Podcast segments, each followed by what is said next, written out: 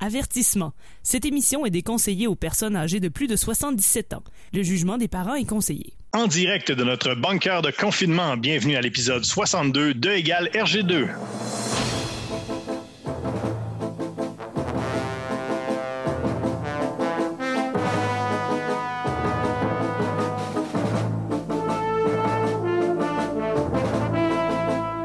Amateurs de bande dessinée de Gogno et de Matraque Molle, bienvenue à votre rendez-vous pandémique de bande dessinée.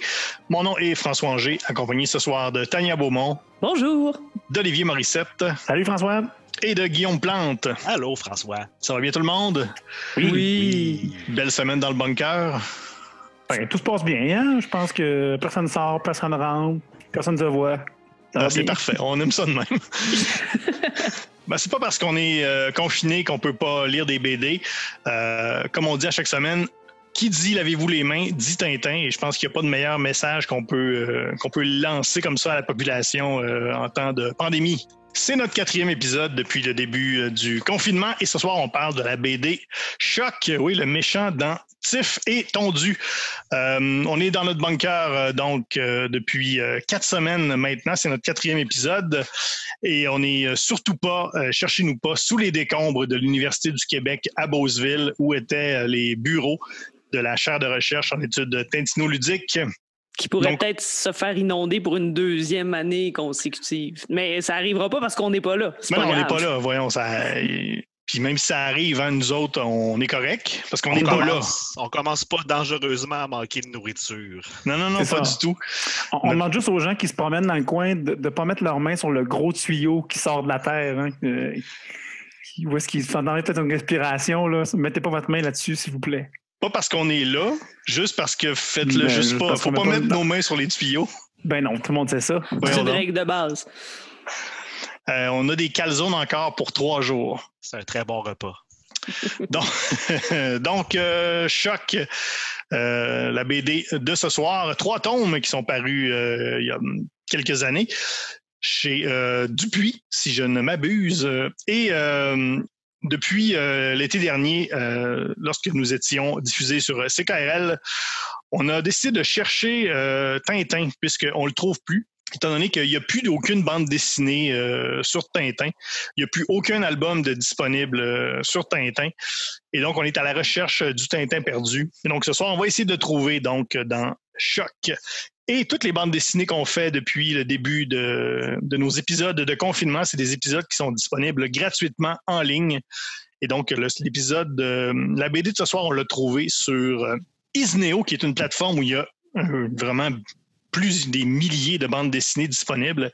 Et heureusement pour nous, il y a un mois gratuit, donc euh, on s'est euh, on va passer quelques épisodes à parler des bandes dessinées qu'on a trouvées sur Isneo avant que l'abonnement gratuit euh, devienne payant. Si vous voulez réécouter les épisodes qu'on a enregistrés depuis notre confinement, c'est toujours possible de le faire euh, en podcast, en balado, sur Apple et Google. Vous pouvez également euh, écouter tous les épisodes des quatre euh, saisons de Égal RG2. Vous pouvez également nous rejoindre sur Facebook au RGCKRL ou tout simplement en cherchant E égale RG2. Et grosse nouvelle cette semaine. Oui! Oui, vous saviez que euh, depuis la première saison, on avait un hashtag sur Twitter, le hashtag Matracmol, qui est un peu notre hashtag fourre-tout. euh, dans lequel il y a eu, il s'est passé tellement de choses. Il y a eu euh, même euh, un David City à une certaine époque dans un hashtag. Oui, là, il est inoccupé, malheureusement, pandémie oblige. Donc, euh, maintenant, on a notre propre compte Twitter. Alors, si vous êtes sur Twitter, vous allez euh, sur ERG2 et vous allez trouver là euh, tout ce que vous euh, tout ce qu'on va mettre donc maintenant à partir de Twitter. Ça a été compliqué. Euh, je sais pas pour vous autres là, mais j'en ai eu quand même des grosses réunions là-dessus. Euh, je suis content que ça, ait abouti finalement parce que on était quoi sur la liste d'attente depuis deux trois ans, je pense? Ah euh, grosse liste d'attente pour les comptes Twitter. Tout le monde connaît la liste. Donc, on est vraiment content parce que c'était long. Puis là, c'est à quoi? cause de mon- C'est à cause de mon enquête de crédit, je suis désolé. Parce que là, il a fallu, si il me semble, c'est, c'est quoi? C'est Olivier, ça, c'est ton cousin Steve qui travaille chez Twitter. Je pense qu'une affaire comme ça, il connaît quelqu'un qui travaille chez Twitter qui a réussi à avoir. euh, Non, moi, j'ai pas de cousin Steve, euh, François. mais c'est, c'est ton cousin, c'est ton cousin Steve, Tania, toi? Non, je pensais que c'était ton cousin Steve. Non, moi, j'ai pas de cousin Steve. Non, mais moi non plus. Guillaume? J'ai un cousin Stove. Mais c'est le cousin. Steve à qui d'abord? Ben, je sais pas. On... En tout cas, L'important, on a un Twitter, on a un Twitter. Ben on a un oui, Twitter. super. Ben oui, bravo. Alors, euh, cousin Steve, euh, qui que tu sois, merci beaucoup. Merci. Ouais, puis cette semaine, j'ai défragmenté le hashtag. Là, Fait que là, il va Oui. super bien, là, ça va très vite. Là. La défragmentation a été bien faite, complétée. Avec euh, Clean My Hashtag. Yes! Beau travail. hashtag, c'est un hashtag, pas de fragment. Exact. Et euh, curieusement, ben, c'est probablement euh, en lien avec le nouveau compte Twitter. J'ai remarqué, je suis allé voir sur le compte cette semaine et les dépenses ont euh, augmenté beaucoup. Donc, il y a Alex Drouin qui est également dans l'émission et qui n'est pas là depuis le confinement pour des raisons qu'on s'explique mal. Et on entendait parler la semaine dernière, peut-être qu'il enregistrerait des épisodes du Scrammeuse Cast. Mais finalement, il nous a, euh, il nous a trouvé un commanditaire cette semaine. Ah, Je crois que. Alex? Alex, es-tu là? Oui, ici Alex Drouin en direct du stationnement d'Aubaine Choc. Depuis plus de 40 ans, le meilleur endroit pour le choix et la qualité, toujours à des prix choc. C'est la grande vente de printemps dans toutes nos électrisantes boutiques de Chicoutimi, Jonquière, Berlin et bientôt Dolbeau, Mistassini. Tous nos vêtements sont faits de tissu métallique et viennent accompagnés d'une batterie de char pour vous donner un look choquant à tous les niveaux. Après tout, il faut souffrir pour être beau. En cas d'orage, protégez votre look d'enfer sous notre parapluie ultra tendance en tôle d'Italie qui vous attirera les regards et la foudre. Kaboom! Vous serez la coqueluche de l'unité des soins intensifs. Vous habitez dans un sous-sol? Utilisez notre recette familiale de lubrifiant pour préserver vos vêtements courants en continu. Au Ben Choc, soyez sous le choc de la mode. Certains articles sont admissibles au crédit d'impôt pour l'efficacité énergétique. Merci, Alex. Euh, Ça fait plaisir. Ah, reviens- wow. Reviens-nous vite et en santé. Euh, donc voilà pour euh, ces euh, précieux commanditaires, encore une fois, chaque semaine. Si c'était pas de eux, on serait, euh, Pauvre. on serait très pauvres. Ouais. OK, revenons au, euh, à notre sujet principal de ce soir.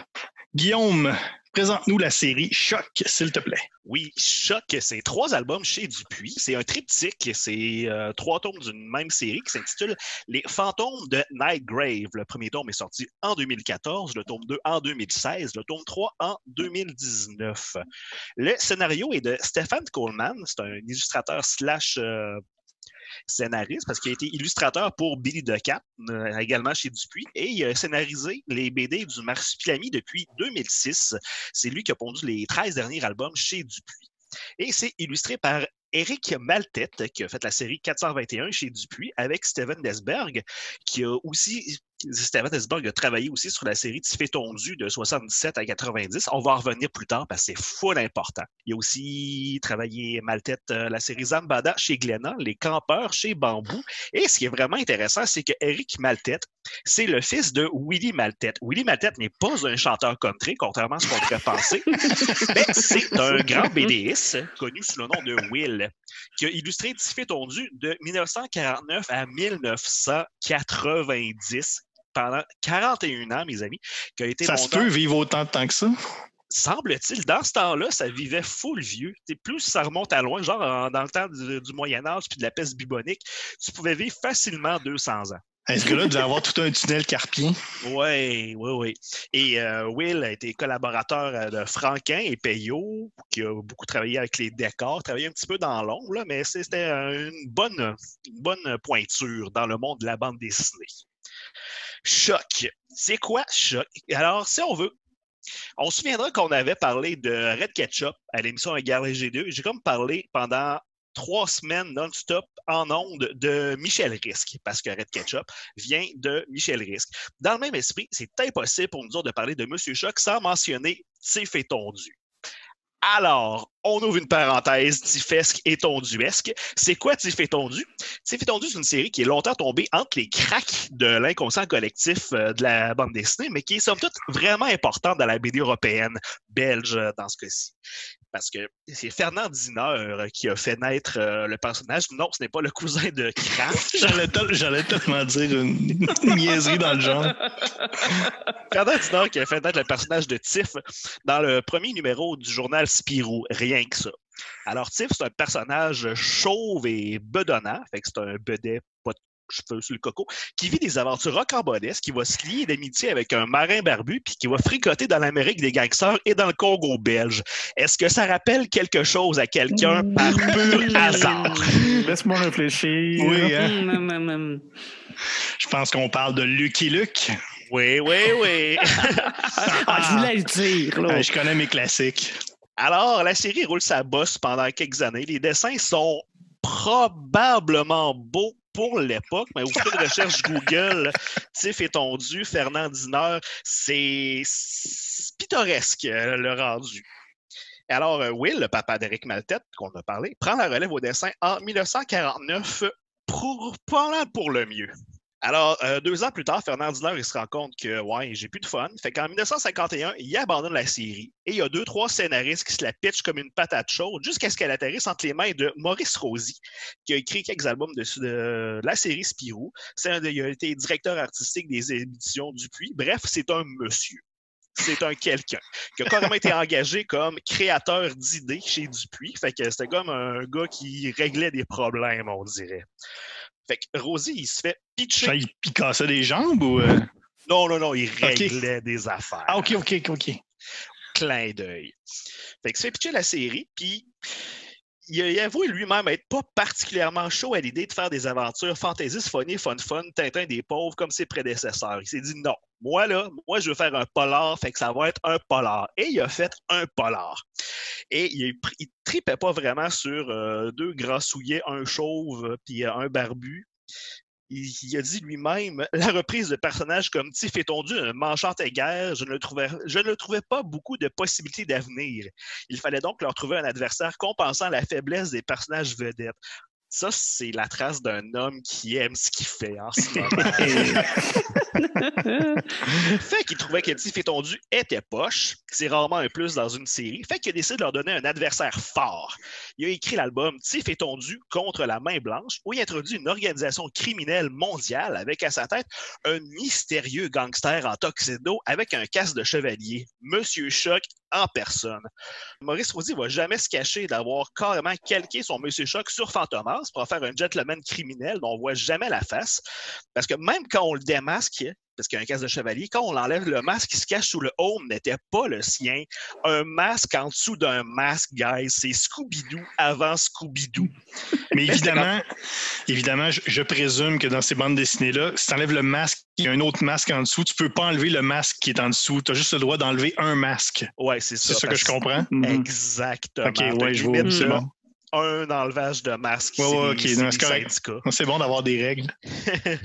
C'est un bon méchant classique qui s'ouvre toujours à la fin de l'épisode, parfois en simulant sa propre mort pour mieux revenir avec un autre plan tannant. Mais ça, c'était vraiment l'épice qui manquait à la série pour qu'elle trouve sa ligne directrice parce qu'elle va tenir pendant encore 42 ans.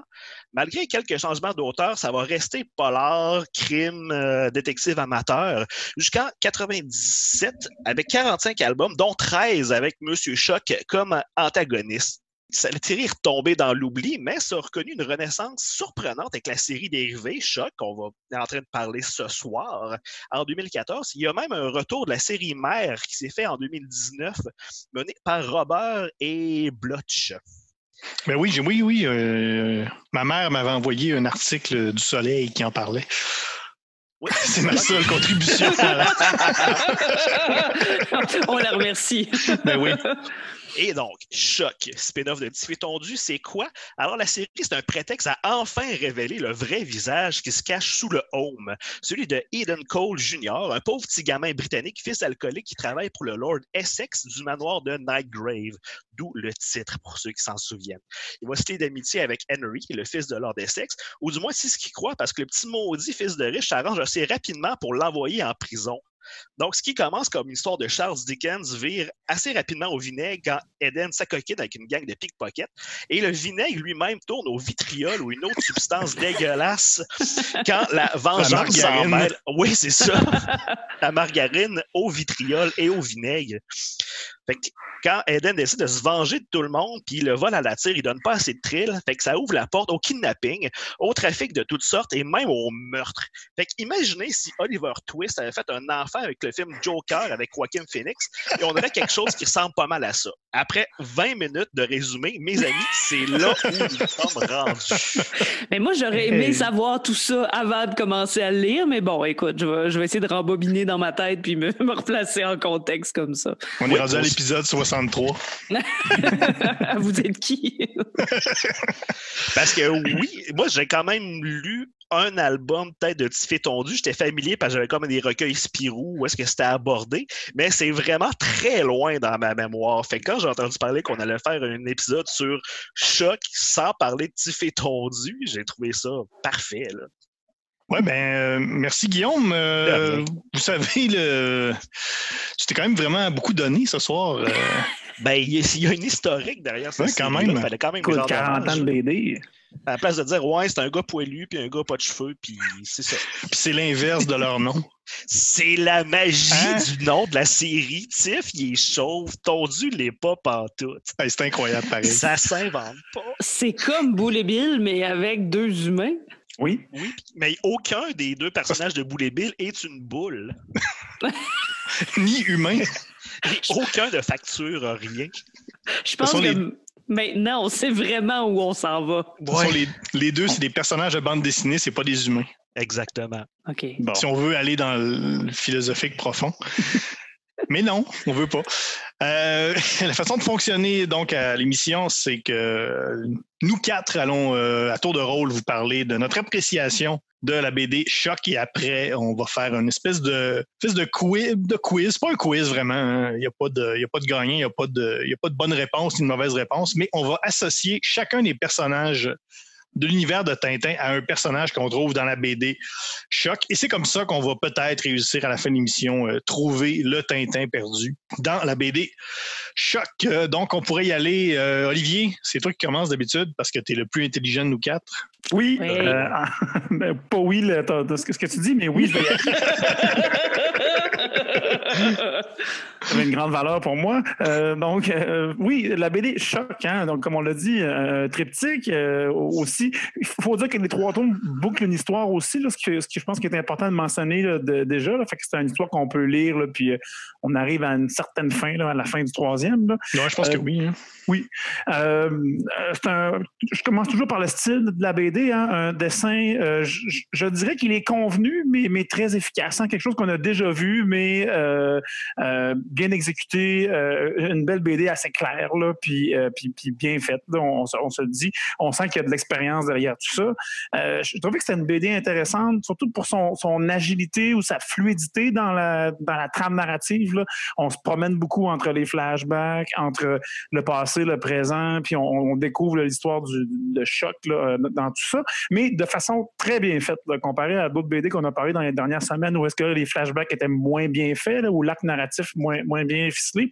Dans, dans Choc, euh, j'ai vraiment apprécié ce, ce- volet-là de, la série.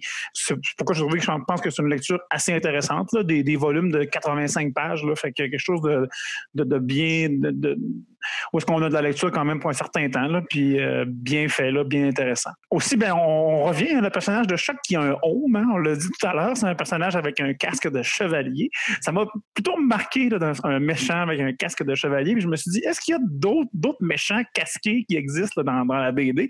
Puis ben, tout de suite, on, pense à, certains personnages, hein, euh, entre autres, euh, ben, Darth Vader est un, personnage casqué, hein, puis, puis Boba Fett aussi ben, en, même temps. Mais aussi, sinon, dans, dans le comic américain, ben, Magneto peut porter un casque. On connaît aussi Doctor Fate, hein, qui est chez euh, DC Comics, qui a une espèce oui. de casque grec là, qui lui donne son pouvoir. là. Puis ben, euh, euh, des héros plus obscurs aussi, le Black Knight, là, qui, est dans, qui est dans Marvel aussi, là, qui lui aussi porte un casque. Puis je me suis dit, pourquoi portent-ils tous un casque, ces, ces, ces méchants? Qu'est-ce qui les lie? Ben, c'est des vilains tout d'abord. Fait c'est un, trait commun, mais je pense pas que c'est ce qui est le plus important là, pour porter un casque. là. Il y a d'autres gens qui portent des casques qui sont pas des vilains. Mais il y a des super-héros avec des, des casques, mais eux autres, ils ont comme le suit au complet. Fait que je sais pas si ça peut avoir Oui. un lien aussi. Tu sais, Iron Man, les Power Rangers, ils ont un casque, mais ils ont euh, le, le- le reste là, du corps Oui. masqué aussi. Ouais. Et si c'est dans un film de super-héros, il y a toujours. Les- essayer de, de remarquer, ils vont toujours essayer de trouver un moyen d'enlever le casque du super-héros pour qu'on voit la tête de l'acteur. Ouais, Il y a juste. Batman où tu peux pas le faire. Juste là, Batman euh, qui a encore son identité secrète euh, casquée. Effectivement, je me suis dit, est-ce que c'est l'identité secrète? Tu sais, Est-ce qu'ils se cachent derrière leur casque? Mais tu sais, quelle mauvaise façon de passer inaperçu que de porter un home en, en, en pleine civilité. tu sais? Fait que là, je me- C'est sûrement pas ça qui lie le fait de porter un casque. Je dis, est-ce qu'ils sont sont- laids? Ben oui, ils sont souvent défigurés, à vrai dire. Ouais, mais pas besoin d'être. Il y a des- méchants laids qui, qui restent laids sans, sans se cacher. Là, c'est pas un, c'est pas un trait qui les, qui les lie. Fait que là, je- vraiment, là, je me demandais comment, qu'est-ce qui peut lier tout ça? Puis ce matin, en me brossant les dents, c'est là que je m'en suis rendu compte. Peut-être puent-ils tous de la bouche. Avez- Avez-vous déjà vu Darth Vader se brosser les dents? Avez-vous déjà vu Boba Fett se passer la soie dentaire ou même Non. Choc prendre une grande rasade de rince-bouche? Non. Jamais. Alors, voici mon hypothèse, hein, que, que tous ces méchants ne cachent pas leur visage, mais bien préviennent les autres personnes de, de- de la mauvaise haleine. Puis derrière chaque masque se cache donc une personne qui a honte de sa bouche. Fait qu'il faut, faut quand même le, le voir de cette façon-là, je pense, en lisant cette BD-là. Mais là, on parle depuis, euh, depuis deux semaines qu'on parle du port du masque là, et de, de- que c'est pour protéger les autres. C'est c'est pour protéger les autres de soi-même et ce n'est pas pour se protéger des autres. Bon, oui, Donc, il y c'est peut-être Ma- quelque chose là aussi. Là. Ouais. Ma théorie est bonne pour tous les vilains, sauf, euh, bien sûr, Coronavirus, qu'on a vu dans euh, Astérix et la Transitalique, qui, lui, ben, protège les autres. hein. On, on le sait bien. Évidemment. Fait que le gros super pouvoir de Doctor Doom serait de puiser de la gueule. Yes! Ça se pourrait. Wow! En même temps, quand on y pense, là, ça fait beaucoup de sens. Oui. Ben oui. Tu sais, tu veux, tu veux conquérir les, tu sais, le monde où tu veux tu sais, dominer la planète pour compenser pour ton haleine euh, tu sais, douteuse. C'est ça. Fait que voilà ce que j'en ai pensé de, de, de choc. Quand même. C'est une BD qui suscite la réflexion, hein, on va se le dire. Oui, oui. Toi, Tania, tes réflexions, justement? Ben euh, oui, mais je suis contente qu'on ait parlé autant de casques et de masques parce que moi, grâce à Choc, j'ai appris le mot home que je ne connaissais pas parce que je me tiens pas dans des euh, places avec des chevaliers, donc euh, je Tu n'utilise fais pas, pas, du donjon euh, dragon dans grandeur nature. un peu moins, un peu moins ces temps-ci, j'ai moins le temps. Mais euh, on jamais j'avais vu ou entendu le mot home. Donc voilà, maintenant j'ai enrichi mon vocabulaire euh, grâce à Choc. Euh, moi, ce que j'ai aimé, c'est le ratio texte-dessin. Parce qu'il me semble qu'on a lu euh, plusieurs bandes dessinées où il y en a du texte, puis on dirait qu'ils font pas confiance à leur dessinateur ou je sais pas trop, tu sais, mais toute l'histoire est racontée en mots alors que le dessin parle beaucoup. Et là, je trouvais qu'il y avait une bonne balance. On a quand même des dialogues, mais on a aussi des pages d'action où euh, c'est le dessin qui parle de lui-même et qui nous raconte l'histoire. Donc ça, moi, ça m'a quand même beaucoup plu. Et il y a beaucoup d'univers différents. On avait l'impression d'être dans un James Bond, là, où on voyage d'une place à l'autre. Euh, on est en Angleterre, on est en France, on est au Brésil, on est en Allemagne, on est euh, au Maroc. Donc, on voyage vraiment dans, dans plusieurs pays. Il y a plusieurs langues aussi. Euh, je dois avouer que j'étais perdue par moments parce que tout à l'heure, on va parler des personnages, mais il y a beaucoup de noms aussi. Euh, si un personnage fait référence à quelqu'un, il va le nommer. Et là, euh, moi, j'ai toujours de la misère là, à me rappeler c'est quoi les noms des personnages. là. Donc, je me disais, bon, on le connaît-tu, lui? On le connaît-tu pas? Surtout que là, il y avait l'exercice du quiz à la fin où je dois euh, l'associer. Donc, je trouvais que des fois, il y avait quand même beaucoup d'éléments, mais j'ai beaucoup aimé les répliques. Il y a certaines très, très bonnes répliques. J'en ai noté deux. Entre autres, euh, le futur aime être débarrassé des hommes du passé. C'est Raimundo qui, euh, qui dit ça. Et euh, dans les pickpockets, on parle aussi pour aller voler euh, au plus nanti, alléger le bourgeois. J'aimais ça vraiment comme, euh, comme expression pour parler euh, du euh, pickpocket. Il y Ça a avait une belle aussi- sonorité, alléger le bourgeois. C'est très beau, c'est très bien Hein? dit. Alléger C'est le bourgeois. Ouais. c'est un pickpocket, mais avec éloquence. Donc, euh, j'adore ça. Et il y avait, ce que j'aime beaucoup dans la bande dessinée, des onomatopées. Moi, j'aime ça. Euh, des mots qui nous indiquent que- quels sont les sons. Euh, je les trouvais peut-être pas toujours adéquats, mais j'ai fait un top 5 des euh, meilleurs onomatopées. Je vous propose de vous les dire et euh, essayer de deviner ce que c'est. Donc, en cinquième place, je, je l'ai mis parce qu'il est quand même important. C'est Krika. Ah, c'est l'oiseau. Voilà. Ah, on le voit beaucoup, là, la pie, oui. Oui, exactement. Donc, lui, il revient euh, beaucoup. C'est pour ça que je le Ah, mets il en cinquième facile. place. Oui, il Ouais. était facile. Ouais, Il était correct. fa- fa- facile. Euh, en numéro 4, Vra. Euh, une moto. Presque. Un, euh, un bateau. Un bateau moteur. Ben, c'est une voiture. C'est une Ah, voiture. ah, Ah oui. bon. En numéro 3, on a Poids. Des, des poids, un une canne de vieil- poids. Super blanc qui pue de la bouche? c'est toutes des bonnes réponses, mais la vraie, Un c'était. en- chien, un chien qui tousse? Non, c'était encore une voiture. Ah, mon Dieu. Ah, mon mais Dieu. probablement pas la même euh, Plus marque. vieille, peut-être, là, ouais. Une en- conduite intérieure noire. C'est ça. les, les deux, euh, les deux euh, numéros 1 et 2 là, sont vraiment mes préférés. Numéro 2, Braf. Une pétarade de, de fusil. Ouais, j'aurais dit ça aussi. Ou un hélicoptère. Et- Oh, hélicoptère, on est proche. C'est un corps qui tombe d'un héli- d'un hélicoptère. Ça fait braf. Ben oui, Et- on aurait dû le savoir. Et en numéro 1, tombe. Comme un, un pouce là, en anglais. Tombe. Oui, je savais que t'allais sortir celle-là, je sais, c'est un pistolet avec un silencieux. Euh, oui. Moi, j'avais noté tuer un gars dans une auto. Oui. ça arrive très souvent. Mais c'est ça, c'était avec un, à Donc, l'aide d'un pistolet bravo. et un silencieux. Voilà. Bravo, alors, bravo euh, à tous. Parce que quand tu veux pas que ton fusil fasse du bruit, tu mets ton pouce sur le bout du canon, fait que ça fait moins de bruit. C'est une affaire fait que tu peux juste faire deux fois dans ta vie. Hein. à utiliser euh, au bon moment. Donc voilà pour euh, mon euh, appréciation. Euh, je- euh, comme on disait, là, c'est une bonne lecture, une lecture euh, in- intéressante. J'ai trouvé par exemple que tout déboule vite dans les 20 dernières pages là, de- des trois tomes. Là. On installe quand même tranquillement, puis là en 20 pages, pac, pac, pac, pac, on a plein d'informations. Mais euh, voilà, au moins on boucle la boucle ou la boucle-t-on vraiment. De ce que j'ai compris, au départ, ça devait être deux, euh, deux albums. Ils ont étiré ça en trois albums. Ah, ça, voilà. ça, ça change rien à ce que tu viens de dire. Mais on le sait maintenant. Moi, j'ai noté quelques affaires. Tantôt, tu parlais de. Guillaume, tu parlais du Joker et d'Oliver Twist. Et- Ben, moi, je. Et là, ça, c'est peut-être plus pour le premier, le premier tome qui est assez particulier dans les trois. Parce qu'on n'a on a pas beaucoup encore parlé des flashbacks. Tania, t'en as glissé un mot. Mais toute la série se déroule dans des flashbacks, des flashbacks dans des flashbacks. Euh, on revient plus tard dans un flashback qui est dans un autre flashback. On Donc, moi, s'entrecroise. j'ai j'ai un peu décrit ça. J'ai écrit comme ça. Euh, c'est Joker mélangé avec Downton Abbey, réalisé par Christopher Nolan. Donc, c'est ça que ça me faisait penser. Surtout le premier, qui est une espèce de. Le premier est assez particulier. C'est un espèce de délire de morphine. On sent que le personnage revient beaucoup dans son passé. Il y a pas le, premier, il est très particulier, il est très vaporeux. Euh, alors que dans les deux, dans le deuxième et troisième tome, il y a plus de scènes d'action. Là, on est plus dans le, on est peut-être plus conventionnel, mais le premier est vraiment particulier. Là. On se sent vraiment dans un rêve. On sent vraiment une espèce de délire. Ça, j'ai vraiment trouvé ça intéressant. Le, premier, j'ai trouvé que c'était vraiment euh, quelque chose d'assez unique. Bien exécuté, hein, les premières pages de ça, là, quand, Oui. euh, en tout cas, quand Choc se promène dans le manoir, là, c'est pas un spoiler, là, mais Non. c'est bien exécuté, ça. Il se euh, vraiment. promène. Il se promène, attention. J'avais pas compris ça. Un home, puis il fait poutlouk. Ouais. Euh, un, un truc aussi qui m'a euh, que j'ai trouvé quand même intéressant, c'est que ça reste quand même du dessin style, euh, style journal Spirou, là, un peu le style maison du journal Spirou. Mais il y a quand même des scènes quand même assez violentes. Ça, j'ai trouvé ça intéressant, cette espèce de, de contraste-là entre des, des scènes quand même assez violentes avec des, des vrais morts, là. des vrais morts de non-humains, parce que c'est des personnages de bande dessinée. Parce que oui, Diffé Tondu, c'était quand même très bon enfant, c'est très Ouais, tintinesque. Puis là, à la première ou deuxième page, il y a quelqu'un qui se fait tirer dans la face, puis on voit le résultat final. là. C'est pas Oui, beau, oui. là. Il avait C'est pas, mis son pouce, là. non.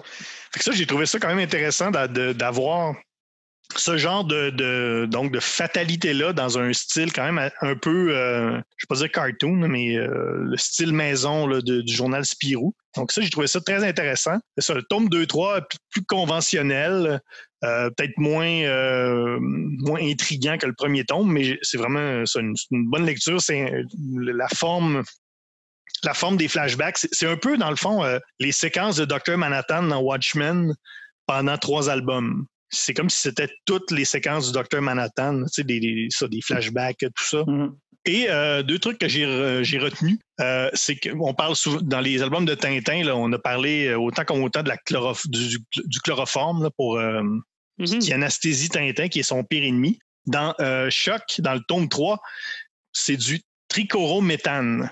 Donc, c'est un- une autre forme d'anesthésie. On est, on est ailleurs. On n'est plus dans le chloroforme, dans le vulgaire chloroforme. Donc, il y a un petit peu euh, petite touche particulière. Et également, dans, dans une des cases, quand, euh, quand Choc est à la galerie d'art, il, y a quelqu'un, une, femme qui lui donne son euh, porte-cigarette. Et là, il dit Les porte-cigarettes sont des objets particulièrement utiles à ceux qui désirent garder leur distance. Alors là, bientôt, on va rouvrir les entreprises, on va rouvrir les écoles, tranquillement, pas vite. Donc, le truc, c'est tout le monde d'avoir un porte-cigarette. De 2 mètres de long, idéalement. Puis, Oui. donc, si tout le monde a ça, ça va bien aller. Ça va régler le problème. Fumer en toute santé. Voilà. Alors, voilà pour moi. Guillaume, La première chose que je m'étais demandé quand j'ai commencé à lire la série, c'était j'ai pas un gros souvenir de Tiffé Tondu, que j'ai lu très peu d'albums. Ça va être le Ouais. fun pareil? Ouais. Et à ma grande surprise, oui. C'est sûr que le triptyque, c'était vraiment une histoire d'amour à la série, mais qui est complètement une ambiance différente. Tu sais, ça rappelle un peu les remakes un petit peu plus euh, rudes, comme quelqu'un qui avait refait les pierres à feu, mais Fred Caillou, c'était comme un vétéran du l'équivalent néolithique du Vietnam. Des- Et c'est très, très vrai ce que je dis. Je me rappelle de ça. ouais. Oui, fait que euh, c'est vraiment une autre ambiance, c'est rough, hein, tu sais, ça met pas de gland blanc. Il faut reparler aussi de, euh, des flashbacks, parce que c'est une histoire qui se déroule sur combien de paliers différents, deux ou trois, parce que oui, il y a la... c'est pas quatre, là. Ouais. Ouais, c'est ça. Il y a la jeunesse euh, de choc et euh, après ça, il y a comme ces, les crimes qu'il fait en actuel. Et ce qui est vraiment intéressant, c'est qu'il y a comme une trame narrative où est-ce qu'il va comme rencontrer deux gangsters. euh, J'ai leur nom quelque part. Il va rencontrer les deux méchants Muller et Xanopoulos pour euh, faire un- une offre euh, d'association. Mais finalement, on se rend compte que c'est Tiffé Tondu qui prennent leur place parce que c'est comme euh, la fin. Et on se rend compte que dans le fond, toute la série, c'est comme un prélude pour se rendre directement à l'intrigue de Tiffé Tondu contre la main blanche. Alors, c'était vraiment quand même une belle boucle bouclée là-dessus. Et oui, je dirais, si vous ne connaissez pas la série, vous pouvez quand même checker ça pareil. C'est vraiment intéressant. En plus, euh, les, flashbacks d'histoire des méchants sont à la mode euh, ces temps-ci. Fait que profitez-en donc. J'étais un petit Ouais, peu parce que ça.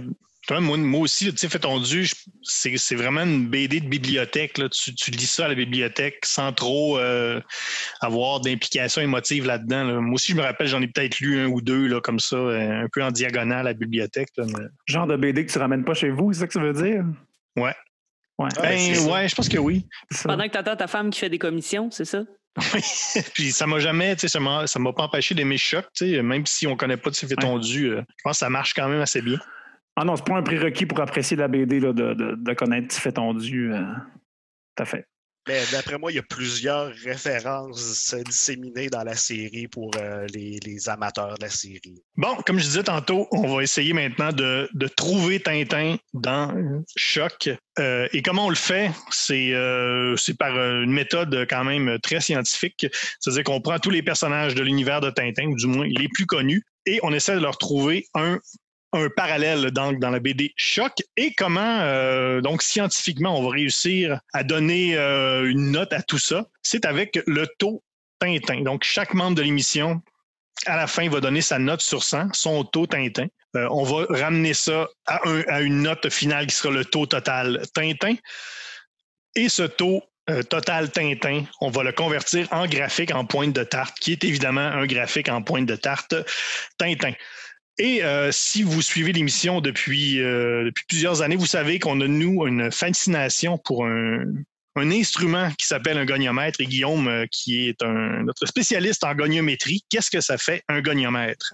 Un goniomètre est un appareil conçu spécifiquement pour mesurer les gonios. Et malheureusement, on n'a plus de goniomètre. Il est dans les décombres de l'Université du Québec à Beauceville. Et donc, on, on décide de compter en Tintin, ce qui est euh, tout aussi euh, correct. Et pour ceux qui font euh, le, le calcul à la maison, ceux qui ont un goniomètre à la maison, c'est très simple. Pour convertir, un Tintin, c'est 1,33 gonios. Donc, avant de passer au, au personnage de Tintin, j'aimerais savoir, justement, on parlait tantôt du Joker, il y a eu le film sur le Joker, il y a eu l'origine de Darth Vader, et là, on a Choc. Est-ce qu'il y aurait d'autres bandes- d'autres méchants de la bande dessinée qui mériteraient comme ça d'avoir leur, leur- leur histoire d'origine racontée? Ben, César. Tu sais, dans Astérix, sérieusement, César, on connaît pas vraiment sa vie. Ouais, c'est vrai, hein? C'était c'était- quoi? C'était un empereur Quoi? Je- ben, j'ai- en tout cas, je sais pas c'est quoi sa mort non plus. là. Je vais regarder sur Wikipédia, donne-moi un instant. OK, César, ce serait une salade. Ah, Ah! OK. Bon, Ah, ben, c'est ça, les, les personnages inventés. hein. On leur donne toutes sortes de noms. Sinon, quoi d'autre? Ben, moi, j'avais pensé à Thanos, hein, le, le- le méchant dans Marvel. Je, je- je pense que je sais d'ailleurs un peu son, son- son origine. Euh, J'ai lu ça là, à, à quelque part. Là. On, on dit euh, petit garçon potelé qui est tombé dans une cruche de Kool-Aid galactique. Mauve de colère et de face. Il terrorise son école et accessoirement tous les univers. Hein? Mais c'est peut-être que c'est pas ça. Là, là, on pourrait le réinterpréter aussi. Là. On l'a pas vu, ça, dans le film. Non, mais on voit juste l'actuel. Ben, sinon, il y a toujours Rastapopoulos. Ça serait cool d'avoir l'histoire de Rastapopoulos. Au dans, la première fois qu'on le voit, là, il est producteur de films. C'est peut-être un acteur manqué. Il aurait aimé ça devenir comédien, mais c'est plutôt, euh, il est plutôt fait de la criminalité. D'ailleurs, je pense même qu'il va y avoir un film. Vous irez euh, sur- suivez ça sur notre page Facebook. Il va peut-être même avoir un film euh, sur l'histoire de Rastapopoulos. Oh, Qui va jouer. Rastapopoulos? Ben, euh, vois. Mais je pense pas. Je pense, euh, ben, moi, je- de ce que j'ai compris, ça va être euh, le même réalisateur puis le même comédien que Joker. Ce serait Joaquin Phoenix qui jouerait Rastapopoulos. Rastapopoulos? Wow! Ouais. J'aimerais ça une série de 3-4 tomes, ses origines de Long-Tarin, le gendarme dans Gaston Lagaffe. Qu'est-ce qu'il faisait avant de chercher des contraventions? Je pense qu'il il était dans des narcotiques, là, puis il s'est passé de quoi, là.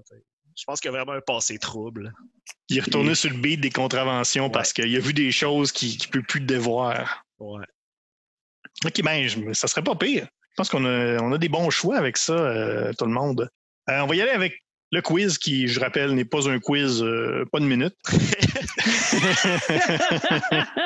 ben, tu- poses des questions puis on répond. Oui, mais il n'y a pas de, ouais, tu sais, il y a pas d'enjeu, il n'y a pas de mauvaise réponse. euh, Ouais, tout le monde gagne. Il n'y a personne qui fait des points. Ben, à la Non. fin, il va y avoir des points. En tout cas, c'est ouais, un quiz. C'est un genre de quiz. là. Un genre de quiz. Alors, euh, le meilleur Tintin. Là, c'est dur parce que Ouais. le personnage principal, c'est le méchant. C'est ça.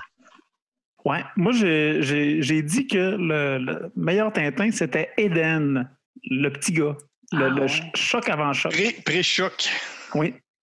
Parce qu'après ça, quand il devient choc, il, il change trop de, de- de- Son cœur change. il aurait pu devenir Tintin.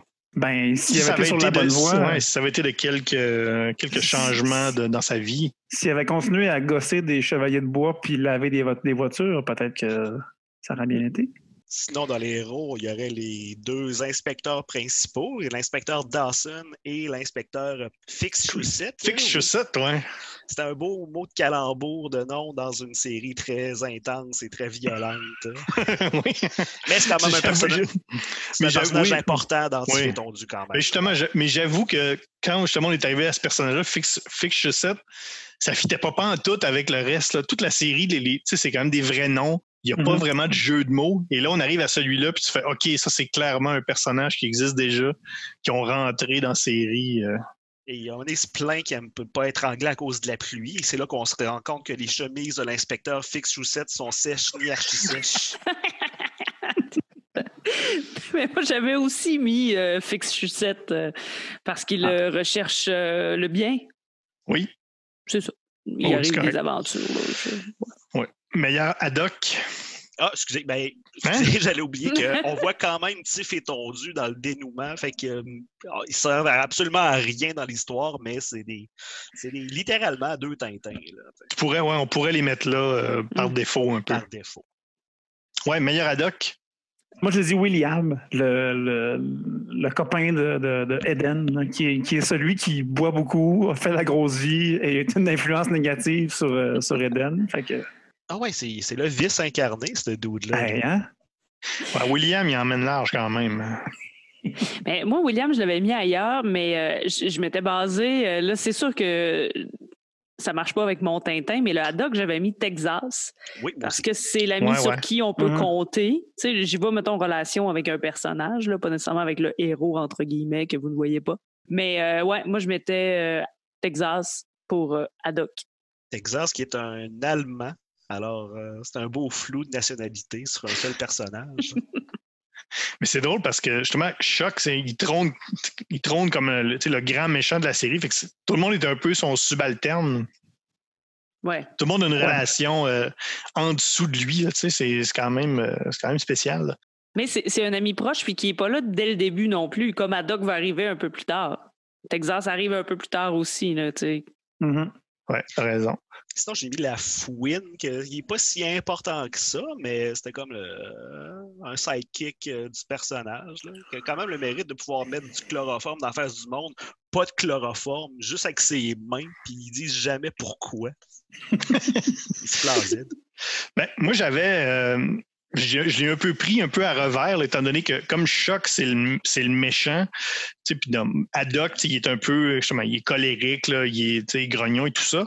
J'avais le, le Lord qui, qui a comme une, re- une relation un peu plus positive avec lui quand il est petit. Hmm. Donc, je l'ai pris, ouais. tu sais, il, est, Mhm. il est- il est ni colérique, ni grincheux, ni rien de ça. Mais c'est un peu, un- c'est son premier mentor. Hmm. C'est un peu, c'est une des choses qui va faire que, que Shock va devenir un, un méchant. Ouais. Donc, euh, quand même, on en a quelques-uns. Meilleur tournesol. Moi, c'est là que j'avais mis Lord Essex.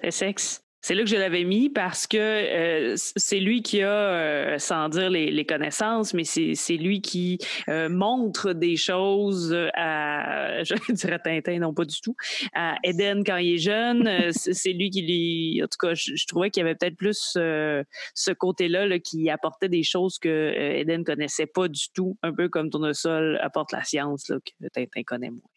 C'est ça. J'ai mis William aussi, parce que si le crime est une science, c'est un grand scientifique aussi. Ouais. Lui qui enseigne les ficelles du métier à Eden. Ouais, j'ai mis choc pour les mêmes raisons. Hein? Oui. il est un scientifique du crime aussi.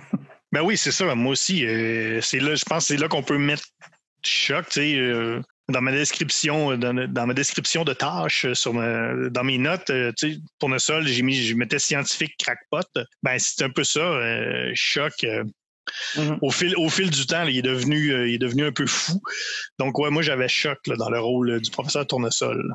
Et probablement que choc, il se met probablement en colère quand tu dis certains mots aussi. On, l'a- on l'a vu là. Mhm. Donc, voilà. Meilleur Milou, animal de compagnie. Et Je ne sais même pas s'il y a un animal. Les euh, lapins. Il y a des lapins. Il y a Oui, il des a dit, ben lapins. oui, euh, les- les- le- oui, au début, Ah oui, sa des mère, là. Ah, ouais, ouais, ouais. Histoire de C'est- lapin. Puis euh, le- l'inspecteur Dawson, il a son chien Chester Oui. qui aime pas pantoute. non. Un petit poodle dégueulasse. Mon Dieu, ça vient du cœur, ça, Guillaume. Euh, Accessoirement, il n'aime pas sa femme non plus, là, cet inspecteur-là. Eh ouais. il n'aime pas grand-chose. Euh, sinon, ben, ou moi, la j'avais pie. peut-être là. Hein? La pie. La pie, c'est quand même un animal qui joue un rôle important. Très important. Elle meurt. Oh, Non. non, Pas. Oui, elle elle- meurt pas. Elle meurt pas. la sauve. Et elle sauve. Ah oui, oui, c'est vrai, oui. Ben, et puis euh, l'autre chien aussi, là, le chien qui est par-dessus. Oui, qui couvre. euh, finalement, il y en a beaucoup de Milou. Ouais, il y a quand même. Ouais, euh, une coupe de chien. bon, ben, choisissez votre Milou. Euh, meilleur Castafiore. Le Love Interest.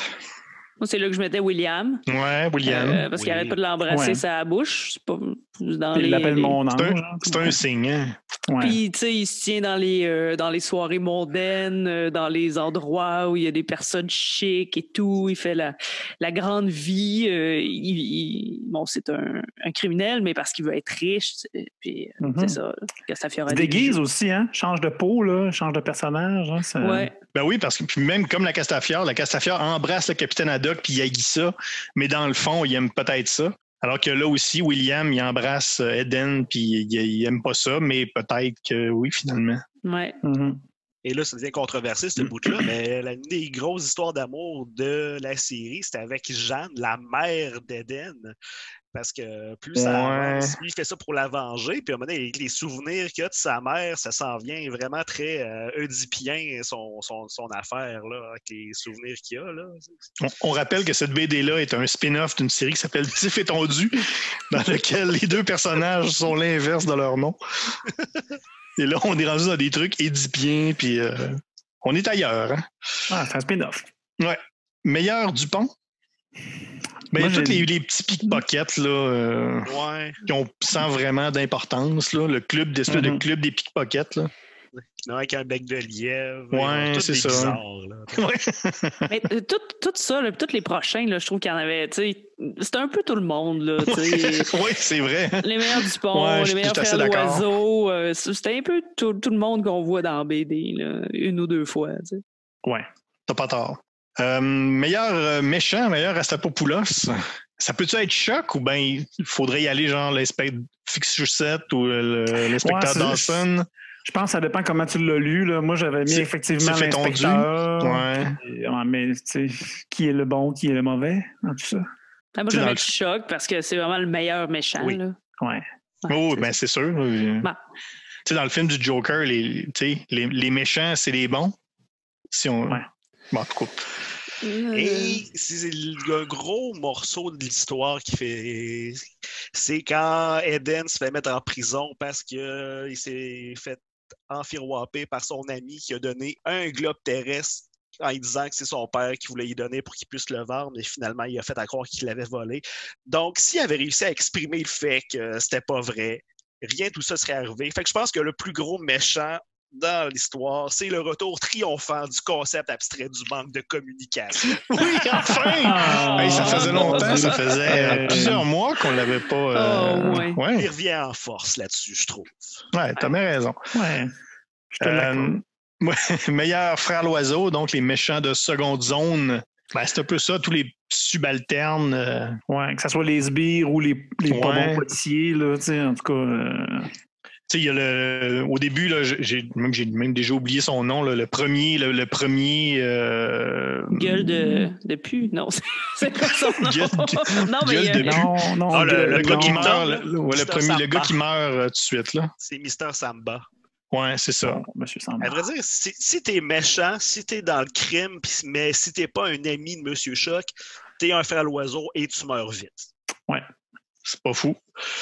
Euh, meilleur Irma, personnage féminin qui mériterait un meilleur sort. Eh, Seigneur. hein. Ben, ouais. Moi, j'avais- Jeanne. Ouais, Jeanne, moi aussi.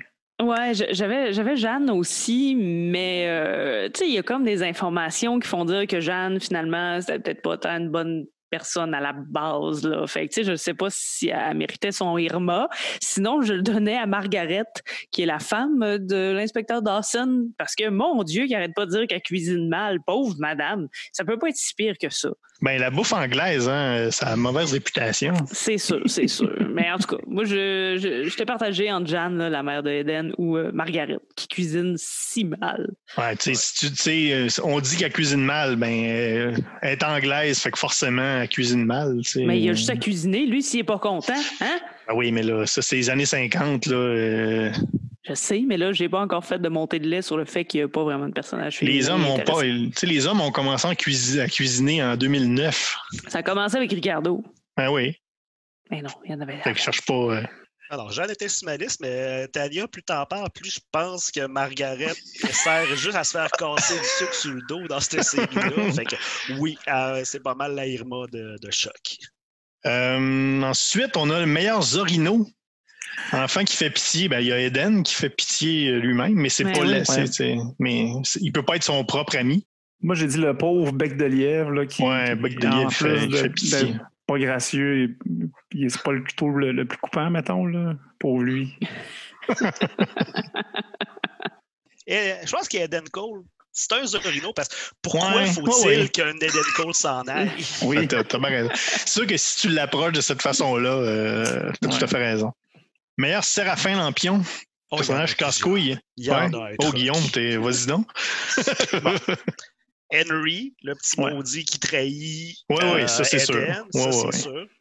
Euh, Mister Samba, que c'est une grosse crampe euh, qui fait juste faire aller la trappe, fait qu'il se la fait fermer à grands coups de dombe. Mhm. Il y a Donald, le policier qui se fait tirer puis utilise son dernier souffle pour dire à son collègue que sa femme, c'est un super coup. Oui, oui, C'est oui, vrai, oui, oui. ça? Oui. By the way, Oui, j'ai oui. couché avec ta femme. Lol. Les policiers de Londres en général, qui sont juste poches. Ouais, ils sont pas très, ils sont pas très bons. Et mention spéciale pour le gardien de l'Institut qui s'appelle euh, La Sucette. C'est sûr qu'il y a qu'un nom de même. Fait que Ouais. tout le monde est casse-couille dans cette série-là. Mhm. Ouais, je pense que tu as bien résumé. Quelqu'un d'autre, euh, quelque chose à rajouter? J'avais juste Henry. Ouais, moi aussi. Henry me, me- me suffisait. Là. Non, C'est correct. Je pense que Guillaume a bien résumé la situation pour nous tous. Mm. Meilleure boucherie sans eau, meilleur commerce. Il y a beaucoup de petits pubs dans lesquels. euh, Mhm. le- comment il s'appelle le, dernier, le Night. euh, the Wooden Hidden- Night. The Wooden Night, ouais. Ben oui. Moi, sinon, je, je dirais le, le- le très, très lucratif commerce d'armes de choc, hein, qui il vend des armes à tour de bras, puis ça semble être payant. Il y a pas mal tout ce qu'il faut, hein?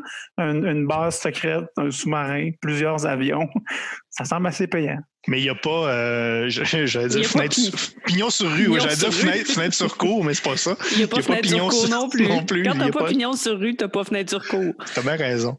Il y a le. Hackman's Art and Antiques, c'est comme l'antiquaire où que Eden essaye de vendre son globe terrestre puis il se fait euh, avoir bien raide. C'est quand même Mhm. important.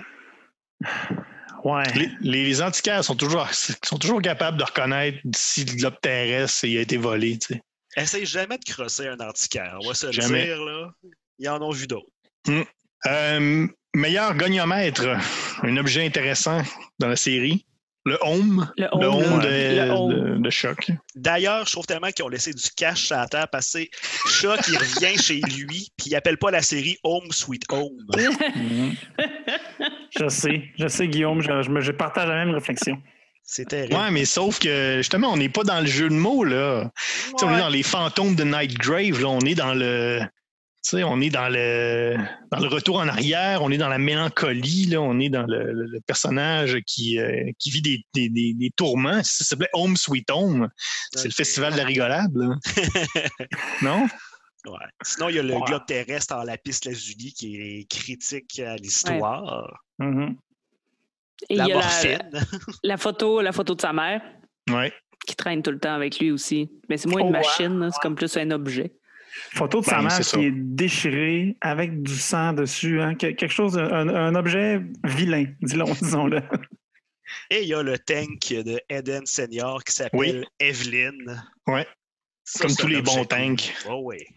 Et finalement, on va y aller avec le meilleur Michel, personnage qu'on voit pas beaucoup, mais qui a vraiment trop de charisme, qui, il faut le rappeler à chaque semaine, là, parce que c'est pas tout le monde qui se souvient qui est Michel dans l'œuvre de, de- dans Tintin. C'est bien sûr l'ingénieur de la fusée dans Objectif Lune, qu'on voit trois cases, qui a clairement pas été dessiné par Hergé, parce qu'il est beaucoup trop beau bonhomme.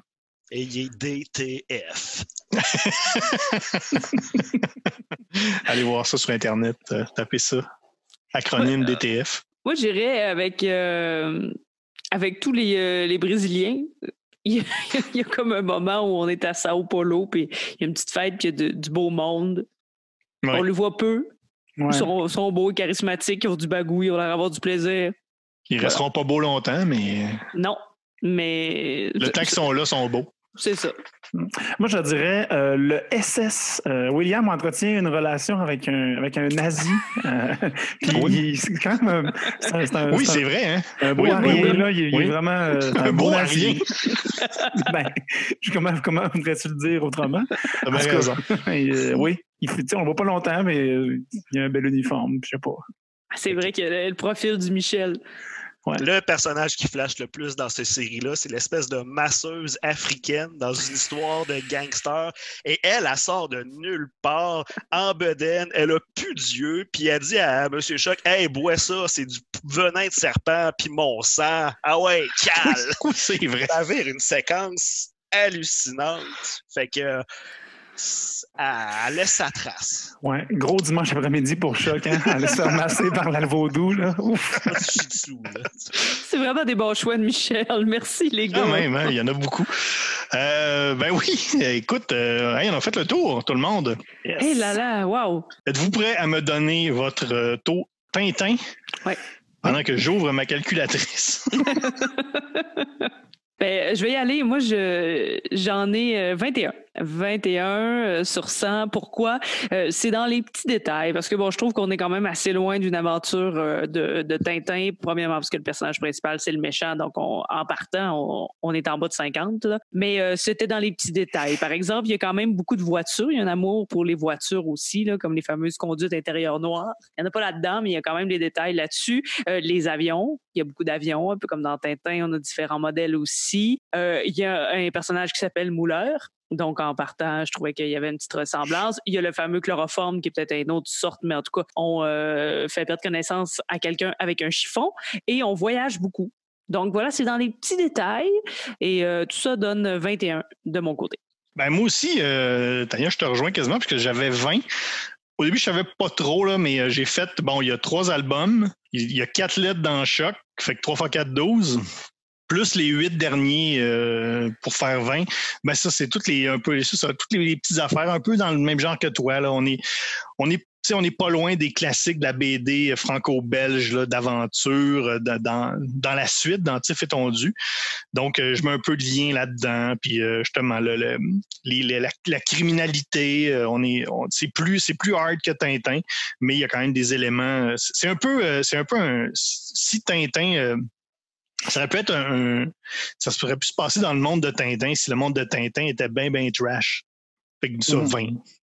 Un spin-off d'Alan Thompson, peut-être? Ouais, c'est ça, ça. On aurait pu euh, arriver à quelque chose de si semblable. Tu veux dire Alan Thompson, le célèbre contrebandier, oui, Olivier? Oui. Je ne vais pas dire son nom complet, là, pour sauver du temps. D'ailleurs, pendant que j'ai la, la, parole, moi, j'avoue que j'ai trouvé plus le Tintin que vous autres là, dans, dans, cette BD-là. J'ai donné 37.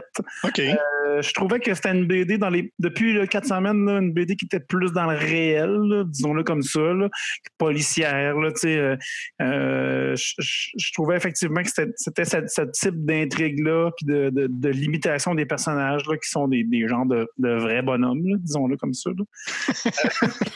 qui, qui, qui m'appelait. Qui, je trouvais qu'il y avait une fibre assez Tintin là-dedans. Mais c'est sûr que, bon, la violence, on l'a dit, puis je trouve aussi que l'axe de la temporalité là-dedans est vraiment pas celle de Tintin. Là. Tintin, c'est très, très linéaire, là, puis euh, c'est ce qui faisait la grosse différence. Là. Mais je trouvais quand même un, un 37 Tintin.